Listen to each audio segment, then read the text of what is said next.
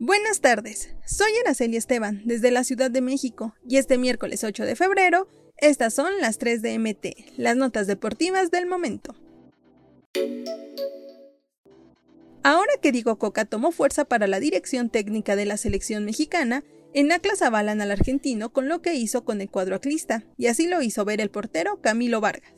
El guardameta rojinegro habló de su ex técnico, de quien consideró se hizo de un hombre gracias a sus resultados, además de que resaltó la calidad humana que tiene. Asimismo, Camilo Vargas aseveró que Coca es una persona que aportó muchísimo en el crecimiento grupal de los rojinegros, por lo que estarían muy contentos por él si es que llega al banquillo del Tri. Coca logró romper una racha de 70 años y títulos con Atlas y fue bicampeón de la Apertura 2021 y Clausura 2022. Ya dejó a los zorros y ahora dirige a Tigres y está en la lista final de opciones junto con Ignacio Ambriz, Guillermo Almada y Miguel Herrera para ser el nuevo DT del elenco azteca.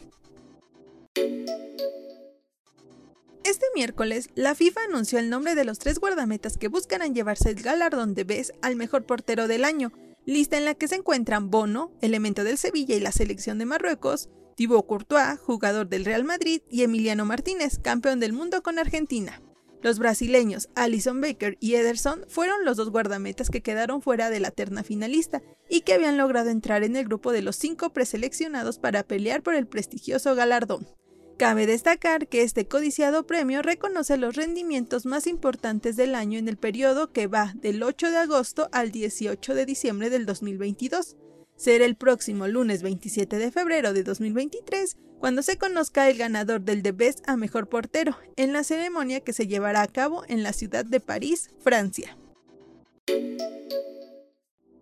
Lionel Messi es de los mejores jugadores del mundo, quien se cansó de ganar trofeos con el Barcelona, pero terminó saliendo por no poder renovar contrato con el club catalán.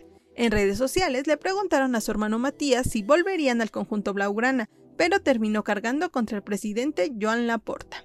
En su declaración, Matías aseguró que en caso de que regresaran a Barcelona tendrían que hacer una buena limpieza, por lo que mencionó que tendrían que echar a Joan Laporta, del que aseguró era un desagradecido con todo lo que le dio Messi al Barcelona. Para el hermano de la Pulga, el conjunto blaugrana se hizo conocido por Messi, a quien formaron y debutaron como profesional, y aunque quiso seguir al extender su vínculo, la crisis económica del club obligó a que se mudara a París. El propio Matías también consideró que cuando Leo dejó al conjunto catalán en 2021, la afición debió pedir la salida de la puerta para que su hermano continuara en la institución. Estas fueron las 3 de MT. No olvides suscribirte para recibir la información deportiva más relevante del momento. Esta y todas las noticias las puedes encontrar en mediotiempo.com y en todas sus redes sociales.